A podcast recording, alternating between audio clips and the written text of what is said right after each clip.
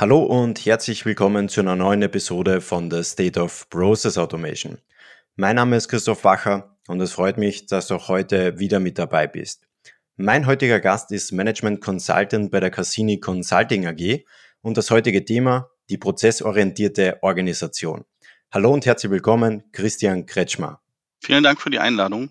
Bevor wir in das heutige Gespräch starten und du das erste Mal hier mit dabei bist oder bereits viele Learnings aus den letzten Gesprächen mitnehmen konntest, dann habe ich eine kleine Bitte an dich. Nimm dir eine Sekunde Zeit und klicke auf den Folgen-Button, denn so gehst du sicher, dass du auch zukünftig keine weitere Folge verpassen wirst. Und es würde mir extrem viel bedeuten, wenn du diese Folge oder den Podcast mit einer Kollegin oder einem Kollegen teilst. Denn so sorgst du dafür, dass noch mehr Personen von diesem Wissen profitieren und wir weiterhin viele spannende Formate für dich auf die Beine stellen können. Und nun zum heutigen Gespräch. Christian, es freut mich, dass du dir ein paar Minuten Zeit genommen hast. Und bevor wir gleich über dieses spannende Thema sprechen werden, die prozessorientierte Organisation, erzähl gerne nochmal ganz kurz, ich habe jetzt erwähnt, du bist Management Consultant bei der Cassini Consulting AG. Was machst du da genau? Ich bin Management Consultant im Geschäftsbereich Enterprise Technology and Transformation und wir befassen uns mit dem Wandel oder der Transformation von großen Organisationen, also vor allem im privatwirtschaftlichen Umfeld. Bei mir persönlich gehört jetzt auch ein bisschen der Public-Markt dazu. Also ich kümmere mich da um einige Projekte in der öffentlichen Verwaltung, zum Beispiel um die Einführung von Prozessmanagement in der Landeshauptstadt München. Ich begleite gerade ein Stadtwerk bei der Einführung von Prozessmanagement bin in der Bundesverwaltung auch dazu unterwegs und auch im Informationstechnikzentrum Bund. Immer mit ähnlichen Fragestellungen. Wie komme ich dazu, dass das, was auf dem Papier, also als Prozess dokumentiert ist, am besten auch der Realität entspricht? Du sprichst eigentlich schon einen guten Punkt an, dass es dokumentiert ist. Das ist ja schon bei den meisten Unternehmen gar nicht der Fall. Darüber reden wir aber später nochmal. Ich habe jetzt die Folge eingeleitet mit prozessorientierte Organisation. Bevor wir da gleich dann in die Tiefe gehen, müssen wir natürlich mal verstehen, was verstehst du denn konkret unter einer prozessorientierten Organisation? Das ist ganz vielschichtig. Also grob vereinfacht kann man erstmal sagen, eine prozessorientierte Organisation ist eine Organisation, die Geschäftsprozesse als Grundlage für ihre Struktur und für ihr Handeln nutzt und sich dabei ganz eng an ihrer Strategie ausrichtet. Das heißt, in so einer Organisation kennen alle, also nicht nur das Top-Management, sondern alle Führungskräfte, alle Mitarbeiter, die Bedürfnisse ihrer Kunden, egal ob das Endkunden sind oder auch interne Kunden. Sie streben eine ständige Verbesserung ihrer Prozesse an, bemühen sich um die Zufriedenheit ihrer Kunden und versuchen auch permanent ihre Leistung zu steigern. Also in so einer Organisation legt man viel Wert auf den Austausch von Informationen. Also es gibt keine Silos, keine Abgrenzung. Informationen sind sehr transparent und zugänglich, nicht nur in Form von Prozessbeschreibung, das heißt, ich weiß genau, wie der Nachbarbereich arbeitet, sondern auch in Form von Zielen und Kennzahlen zum Beispiel. Also ich kann mir einen Einblick verschaffen, wie zufrieden sind denn die Kunden in meinem Geschäftsbereich oder auch die Kunden der anderen Prozesse. Und damit all das funktioniert, ist so eine Organisation eher horizontal ausgerichtet. Das heißt, die Funktion, die Aufbauorganisation und die Führungskräfte da spielen eine untergeordnete Rolle sondern wir bewegen uns über die verschiedenen Unternehmensbereiche hinweg, also horizontal, kommunizieren auch horizontal sehr stark und versuchen das natürlich immer im Sinne der Kunden zu machen. Mhm. Und lass uns das jetzt nochmal so ein bisschen herausarbeiten. Jetzt haben wir gerade über eine prozessorientierte Organisation gesprochen. Und was ist da jetzt nochmal, dass wir das ganz genau definieren? Was ist da jetzt der Unterschied zu anderen Organisationsformen? Also in der Regel bin ich einer prozessorientierten Organisation in einer Matrix-Organisation unterwegs. Also wir verzichten nicht auf die funktionsorientierte Organisation mit ihren Linienführungskräften. Die gibt's weiterhin, die nehmen noch eine andere Rolle rein. Und parallel dazu habe ich eben horizontal Prozessverantwortliche, Prozesseigner, Prozessmanager oder wie auch immer ich das nenne. Also irgendjemand, der sich operativ und strategisch, manchmal trennt man das auch, um die Prozesse kümmert. Das sorgt dafür, dass die Kommunikation in so einer Organisation ein bisschen komplexer ist, weil es mehr Anlaufpunkte gibt. Es ist vielleicht für die eine oder andere Fragestellung auch ein bisschen schwieriger herauszufinden, mit wem muss ich jetzt genau reden. Aber ich verbinde die Bereiche des Unternehmens viel mehr miteinander und sorge eben für diese horizontale Kommunikation. Und all das basiert auf einer, ja, nennen wir es mal ganz einfach, prozessorientierten Kultur, wo es viel um Klarheit, um Transparenz geht, um Kundenorientierung, um dieses Verständnis kontinuierlicher Verbesserung, um Effizienz, um Effektivität, um Teamarbeit, Innovation und auch Flexibilität und Adaptionsfähigkeit. Das heißt, eine prozessorientierte Organisation ist nicht starr und sagt, das haben wir schon immer so gemacht oder das haben wir noch nie gemacht oder das wird eh nicht funktionieren, sondern sie ist ganz offen, wenn neue Impulse von außen oder von innen kommen, sich umzustellen, Produkte, Leistungen, Prozesse kontinuierlich zu verändern, zu verbessern und damit auf Markt- und Kundenanforderungen zu reagieren. Du hast das im Prinzip ganz zum Schluss gesagt, auf Markt- und Kundenanforderungen reagieren. Und jetzt könnte natürlich die ein oder andere Person, die da zuhört, sagen, ja, okay, prozessorientierte Organisation ist die eine Sache, aber für uns ist das gar nicht relevant. Warum ist aus deiner Perspektive aber eine Prozessorientierung extrem wichtig für die Strategie vom Unternehmen? Prozessorientierung heißt im Kern ja Kundenorientierung. Und ich glaube, darauf kann heutzutage kein Unternehmen, auch die öffentliche Verwaltung nicht verzichten.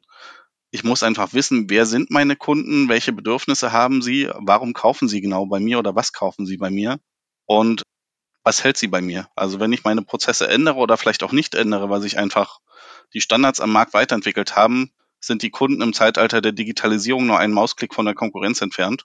Und ich glaube, der CEO von Nokia hat es damals gesagt, wie sie in die Insolvenz gerutscht sind. Erst ging es ganz langsam, dann ganz schnell. Also man hat diese Veränderung am Markt gar nicht so schnell wahrgenommen, wie sie gekommen ist. Das ist ein sehr, sehr gutes Beispiel. Und dass vielen das nicht passiert, möchten wir das natürlich jetzt mal herausarbeiten, dass man versteht, okay, ich möchte das gerne umsetzen in meinen Unternehmen, aber welche Schritte sind da konkret erforderlich, dass ich genau in diese Richtung komme? Deswegen erzähl gerne mal, welche Schritte sind denn erforderlich, um so eine prozessorientierte Organisation aufzubauen? Also zum einen brauche ich eine Strategie. Die brauche ich als Unternehmen, aber auch als Verwaltung ohnehin. Aber sie muss so konkret sein, dass ich mich konkret im Tagesgeschäft im Business daran ausrichten kann. Und dann sollte ich versuchen, einen Scope festzulegen. Was will ich überhaupt mit dieser Prozessorientierung oder mit Prozessoptimierung, mit Prozessdigitalisierung erreichen? Weil Prozessmanagement ist erstmal so ein Schlagwort, das wird kein Manager, keine Führungskraft ablehnen, weil die Vorteile sich einfach über die letzten Jahrzehnte deutlich bewiesen haben. In den Projekten sehe ich aber immer wieder so ganz verstanden, was jetzt dahinter steckt und was das auch für Sie in der Rolle als Führungskraft bedeutet, haben Sie nicht. Von daher versuche ich am Anfang immer die verschiedenen Nutzen- und Einsatzpotenziale aufzuzeigen und das ist ganz vielfältig. Also es kann sein, wir schauen ganz intensiv auf die Kosten. Also wir versuchen effizienter zu werden. Das kann in einigen Branchen relevant sein, die vielleicht nur eine ganz geringe Marge haben. In anderen Branchen, die haben eine hohe Marge, da geht es eher um die Effektivität, darum, die Kunden möglichst zufriedenzustellen. In wieder anderen Branchen muss man sich immer wieder neu erfinden und auch da können Prozesse helfen, Prozess- oder Produktinnovationen hervorzubringen, damit vielleicht auch neue Geschäftsmodelle zu ermöglichen. Oder jetzt vielleicht abschließend noch als Beispiel in der öffentlichen Verwaltung, die steht von einer großen Pensionierungswelle jetzt in den 2020er Jahren in Deutschland. Da ist Prozessmanagement oder Prozessorientierung auch ein Werkzeug des Wissensmanagements, der Wissenssicherung, damit sie einfach handlungsfähig bleibt. Und wenn ich dann erstmal verstanden habe, was will ich überhaupt, wo will ich strategisch hin, wie ist der Scope der Prozessorientierung bei mir im Unternehmen, dann kann ich anfangen, mir einen Überblick zu verschaffen. Also Prozessmanagement haben ja schon die meisten. Das heißt, ich habe entweder eine Prozessmanagement-Abteilung, eine QM-Abteilung, eine IT- oder Personalabteilung, die in irgendeiner Form einen Überblick über die Prozesse hat. Die können sehr gut in einem Tool dokumentiert sein. Vielleicht ist es nur eine, eine lose Beschreibung oder eine Dokumentation aus irgendeiner ISO-Zertifizierung. In der Regel ist es so, dass was da drin steht, ist Papier und nicht unbedingt gelebte Realität. Das heißt, ich sollte im ersten Schritt mal dafür sorgen, einen aktuellen Überblick zu bekommen. Also was läuft tatsächlich, welche Prozesse habe ich, wie ist die Leistung dieser Prozesse, wie zufrieden sind die Kunden, wo ist der Großteil meiner Personalressourcen oder auch IT-Ressourcen gebunden, um vielleicht mal so eine gewisse Priorisierung zu bekommen. Also was sind meine ABC-Prozesse im Unternehmen? Und wenn ich dann einen Überblick habe, kann ich wiederum Schwerpunkte setzen und sagen, meine A-Prozesse, mit denen ich meine meisten Projekte umsetze oder mit denen ich den Großteil meines Umsatzes mache, in die investiere ich da sorge ich für Digitalisierung, da sorge ich für Effizienzsteigerung und ähnliches. Vielleicht mache ich das aber auch bei meinen internen Supportprozessen, weil auch da kein großes Potenzial liegen. Also sobald ich einen Schwerpunkt habe, versuche ich meine Prozesse zu verbessern, versuche die Dokumentation auf einen aktuellen Stand zu bringen, die Mitarbeiter zu schulen, sodass sie die Prozesse dann auch kennen, Dokumentation zugänglich zu machen. Und wenn das alles mal läuft, und das ist schon ein Schritt, der mitunter viele Jahre dauern kann, weil wir ja teilweise über hunderte oder tausende Prozesse in einer Organisation sprechen, dann versuche ich das Ganze kontinuierlich zu überwachen und zu steuern. Also einige Prozesse laufen vielleicht nur selten durch, andere sind Massengeschäft, wo Tausende, Zehntausende oder Hunderttausende Prozessinstanzen durchlaufen. Ist beispielsweise im Bereich von Banken und Versicherungen. Und da kann ich ja kontinuierlich die Daten analysieren und daraus lernen. Also warum habe ich Probleme in Prozessen? Warum gibt es Schleifen? In welchen Fällen? Woran liegen diese Probleme? Da gibt es wunderbare Möglichkeiten zur Datenanalyse, Process Mining und alle möglichen Ansätze. Und ich kann regelmäßig angreifen und diese Prozesse optimieren, Probleme abstellen und einfach meine Prozesse verbessern. Damit all das im Unternehmen funktioniert, damit ich das einführen kann, brauche ich in dieser gesamten Einführungsphase oder Projektphase eine kontinuierliche Veränderungskommunikation. Und ich hatte eingangs gesagt, Prozessorientierung hat viel mit Kultur zu tun. Dementsprechend muss ich auch an meiner Kultur arbeiten und auch das ist ein langwieriger Entwicklungsprozess. Also sowas kann sich über viele Jahre ziehen und funktioniert nur durch gutes Beispiel von oben. Also Kultur kann ich nicht verordnen, sondern Kultur erlebe ich in meinem Umfeld durch meine Vorgesetzten und wenn die mir zeigen, Kundenorientierung und Verbesserung, Effizienz, Effektivität, das ist wichtig, das wird auch honoriert im Unternehmen, dann orientiere ich mich im besten Fall daran. Mhm. Und du hast jetzt schon angesprochen, die verschiedenen Schritte, vielleicht nur ganz kurz zusammengefasst. Der erste Punkt ist die Strategie, dann definiere ich den Scope, ich verschaffe mir einen Überblick über den Status quo, ich setze dann die Schwerpunkte, was sind meine APC-Prozesse, ich muss natürlich meine Mitarbeiter schulen, der nächste Punkt ist dann, wenn ich neue Prozesse oder die Prozesse vielleicht neu gedacht habe, sollte ich nicht den Fehler machen, den ich vielleicht in den letzten Jahren schon gemacht habe, sondern ich sollte eben gleich die neuen Prozesse dokumentieren. Und der letzte Schritt ist, es muss natürlich eine passende Kultur entstehen oder es ist schon im besten Fall entstanden, um die Mitarbeiter da wirklich von Betroffenen zu Beteiligten zu machen. Wo siehst du da bei diesen einzelnen Schritten die größten Herausforderungen? Die größte Herausforderung, auf die ich in den letzten Jahren mal wieder gestoßen bin, ist das Verständnis des Top-Managements. Also selbst wenn die solche Projekte anstoßen, weil es wie gesagt alle machen, weil es keinen sinnvollen Grund gibt gegen Prozessorientierung, stehen sie dann im Alltag doch nicht so dahinter, dass sie wirklich greifbar sind. Also sie müssen ja gar nicht mal an den Projekten konkret mitarbeiten, aber ich brauche O-Töne oder Interviews des Managements, die ich zum Beispiel in Veranstaltungen immer wieder herausziehen kann, um zu sagen, euer CEO, euer Bereichsleiter oder wer auch immer hat aber genau verstanden, ihr braucht Prozessmanagement, Prozessorientierung genau aus dem Grund, also Effizienz, Kundenbindung oder all die Themen, die wir vorhin erwähnt haben. Und wenn die sichtbar nicht dahinter stehen, wenn sie sich an den Veranstaltungen nicht beteiligen, wenn sie auch im Internet mit diesem Thema irgendwie nicht in Verbindung stehen, nicht sichtbar sind durch irgendwelche Zitate, Videos oder Briefe, da gibt es ganz unterschiedliche Möglichkeiten, dann ist die Botschaft, ist das Projekt nicht authentisch. Also die Mitarbeiter nehmen der Führung nicht ab, dass das jetzt tatsächlich wichtig ist und konzentrieren sich auf das, was ihrer Meinung nach wichtig wahrgenommen wird. Das nächste große Thema ist, wie gesagt, die Kultur, an der ich arbeiten muss. Die Kultur manifestiert sich ja auch in der Organisation selbst, zum Beispiel durch Führungs-, Steuerungs- und Leistungssysteme. Also ich kann nicht auf der einen Seite sagen, ich honoriere Effizienz und auf der anderen Seite meine Führungskräfte zum Beispiel danach bezahlen, wie viele Mitarbeiter haben sie unter sich weil dann haben sie kein Interesse an Effizienz, sondern daran, einen möglichst großen Geschäftsbereich zu haben, egal ob der effizient läuft oder nicht. Das heißt, ich muss diese ganzen Mechanismen auch aufeinander abstimmen.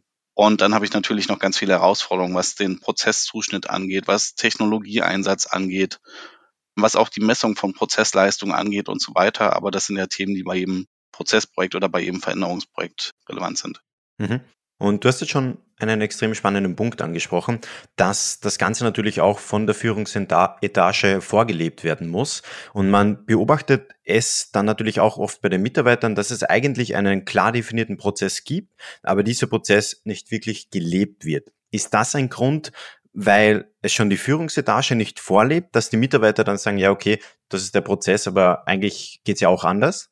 Das kann ganz verschiedene Gründe haben, warum die Prozesse nicht gelebt werden. Also ganz oft ist es so, dass Prozesse unzureichend geplant sind. Das heißt, das, was im Arbeitsalltag einfach vorkommt, gewisse Varianten, gewisse Herausforderungen sind beim Prozessdesign nicht mitgedacht.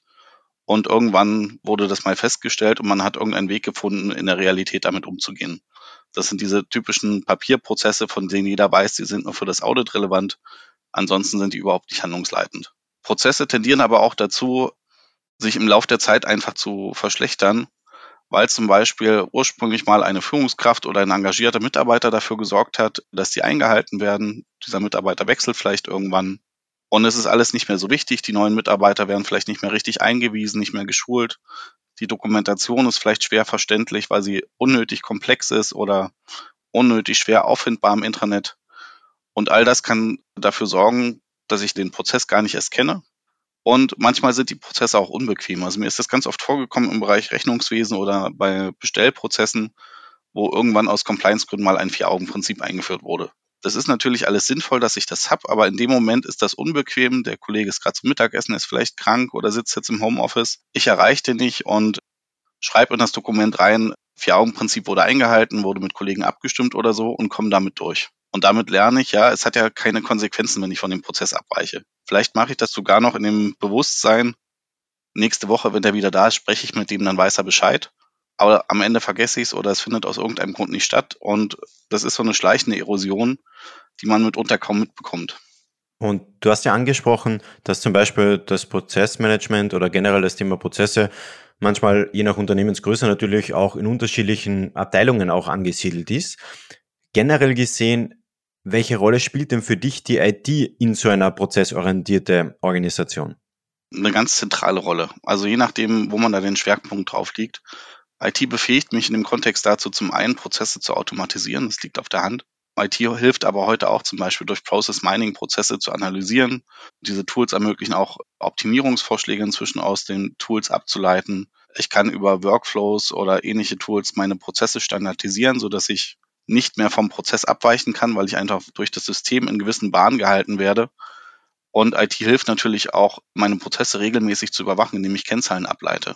IT kann auch helfen, also wenn wir jetzt zum Beispiel im Kontext Produktionssysteme sind, durch irgendwelche Sensoren oder Messfühler meine Produktionsprozesse in Echtzeit zu überwachen und darauf zu reagieren, dass jetzt die Temperatur, der Lichteinfall, die Luftfeuchtigkeit oder irgendwas vom notwendigen Standard abweicht, um dafür zu sorgen, dass die Charge doch nicht ruiniert wird.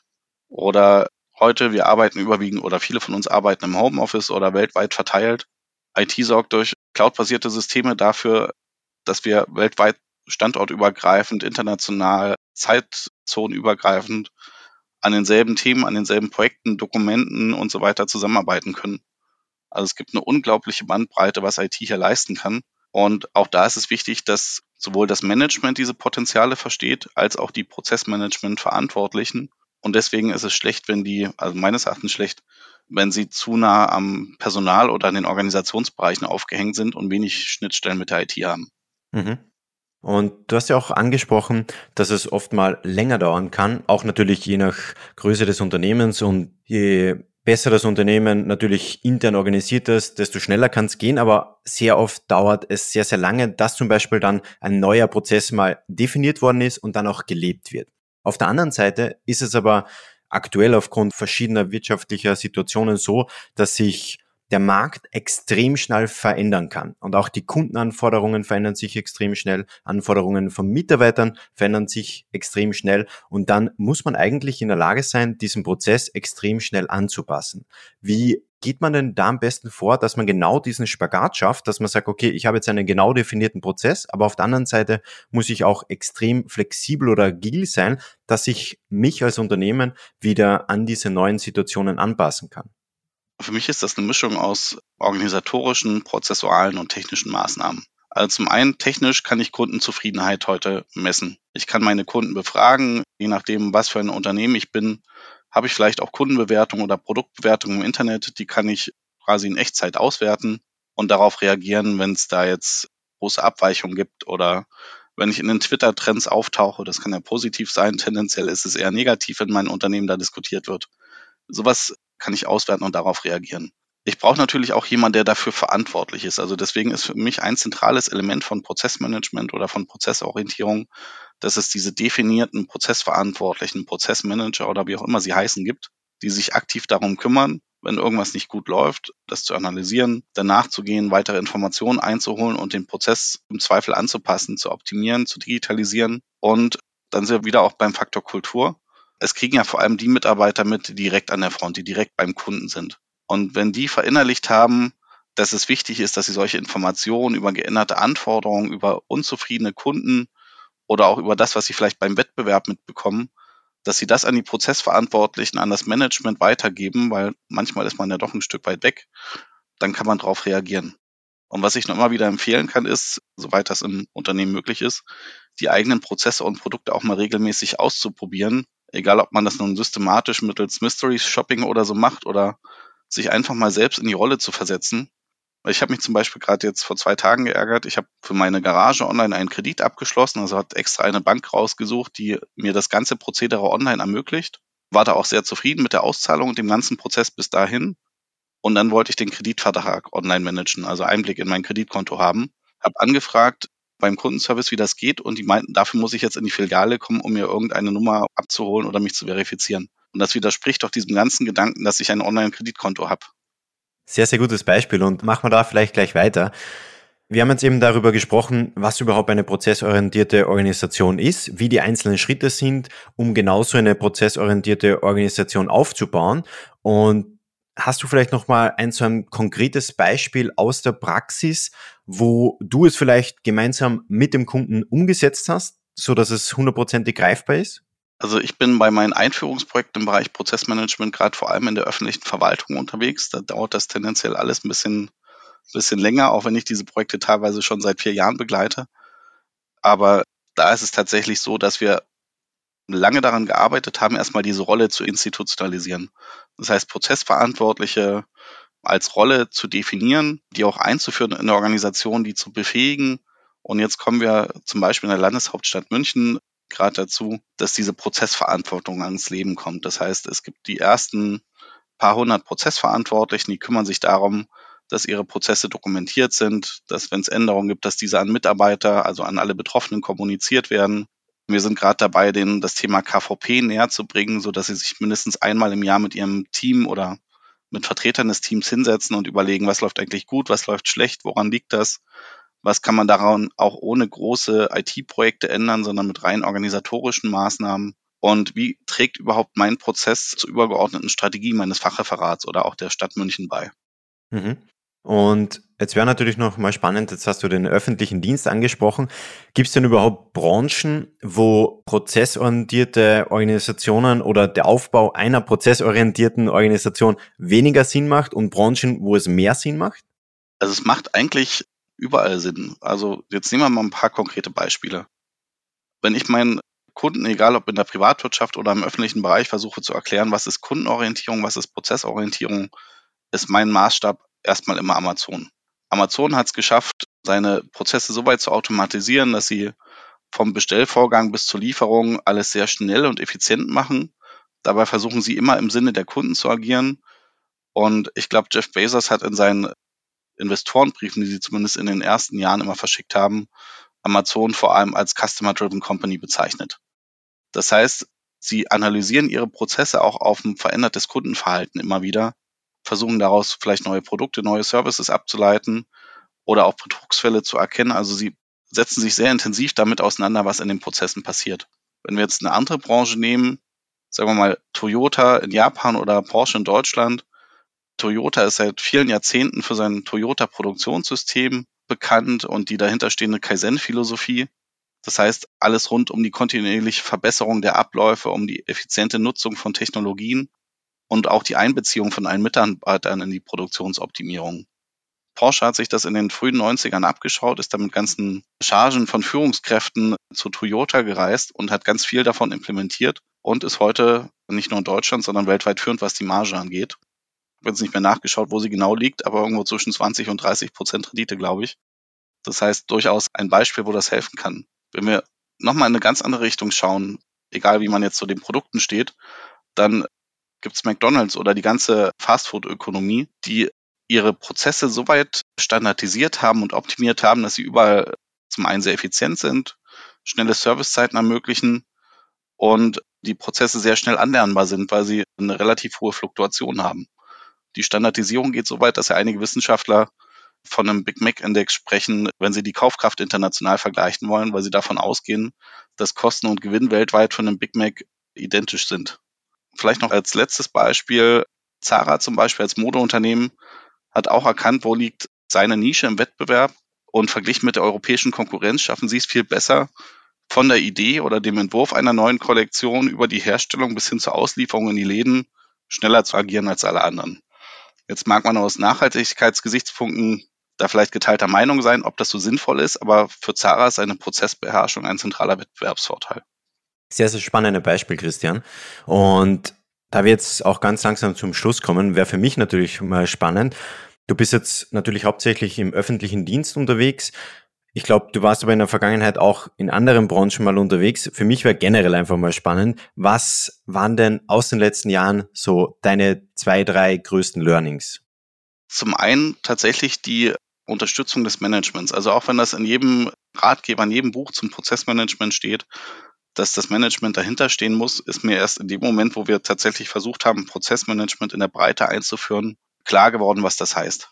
Nämlich auch die Bereitschaft, also abgesehen davon, dass man sich da hinstellt und mal von O-Ton und ein Statement zur Verfügung steht, seine Organisation so weit umzubauen, dass man neue Führungsrollen schafft, also diese Führungsrollen in der Matrix-Organisation, dass man seine Führungs-, Steuerungs- und Incentivierungssysteme anpasst.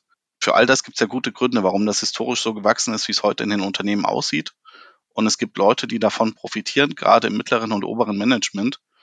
Und die sind nur dann bereit, an diesen Systemen was zu ändern, wenn sie persönlich auch den Nutzen für sich und für die Gesamtorganisation erkennen. Das war das eine. Dann das Thema Nutzen. Also es hängt auch wieder eng mit den Führungskräften, mit dem Management zusammen. In den ersten Jahren, wenn ich Prozessmanagement eingeführt habe oder auch Prozessveränderung, habe ich immer organisatorisch argumentiert. Also ihr werdet dadurch schneller, effizienter, Wissensmanagement, Kostenvorteile. Das ist aber nur die Sicht der Organisation. Jetzt geht es ja darum, die Mitarbeiter und die Führungskräfte müssen das auch als Mensch, als Person mittragen. Und dann muss ich auch aus ihrer Rolle heraus argumentieren. Also was bringt das denn dieser Führungskraft konkret? Was bringt das dem Mitarbeiter konkret? Und die Mitarbeiter haben vielleicht erstmal Angst vor dem Thema Prozessmanagement, Prozessoptimierung, auch Digitalisierung, wenn ich ihnen nicht die Angst nehmen kann, dass wir dadurch die Arbeitsplätze abbauen, sondern in der Regel, in meinen Projekten geht es immer darum, Freiräume für neue Aufgaben zu schaffen und nicht die Mitarbeiter auf die Straße zu setzen, weil qualifizierte Fachkräfte gibt es heute nicht mehr wie noch vor vielen Jahren. Also da wäre jedes Unternehmen gut beraten, die zu behalten und einfach sinnvoller einzusetzen. Christian, das waren zwei sehr gute Learnings und ein perfekter Schluss. Deswegen sage ich herzlichen Dank für deine Zeit. Schön, dass du mit dabei warst. Alles Gute. Ciao. Vielen Dank. Hoffentlich bis bald. Das war wieder eine Folge von The State of Process Automation. Schön, dass du wieder mit dabei warst und es ist wirklich unglaublich, wie schnell die Community rund um State of Process Automation aktuell wächst. Mittlerweile sind es mehr als 2000 Personen, die hier regelmäßig zuhören und deshalb möchte ich diesen Moment kurz nutzen, um einfach mal Danke zu sagen. Danke, dass du dir diese Folge angehört hast. Danke, dass du vielleicht schon länger mit dabei bist und es würde mir extrem viel bedeuten, wenn du bereits das ein oder andere Learning aus den Gesprächen für dich mitnehmen konntest, dass du diese Folge oder den Podcast mit einem Kollegen oder einem Freund oder Freundin teilst. Denn dadurch können noch mehr Personen von den Gesprächen profitieren und deshalb sage ich jetzt schon mal vielen Dank dafür. Und wenn du es noch nicht getan hast, abonniere unbedingt den Podcast auf Spotify, Apple oder Google, dass du auch zukünftig keine weitere Folge verpassen wirst. Und wir hören uns in der nächsten Folge von The State of Process Automation.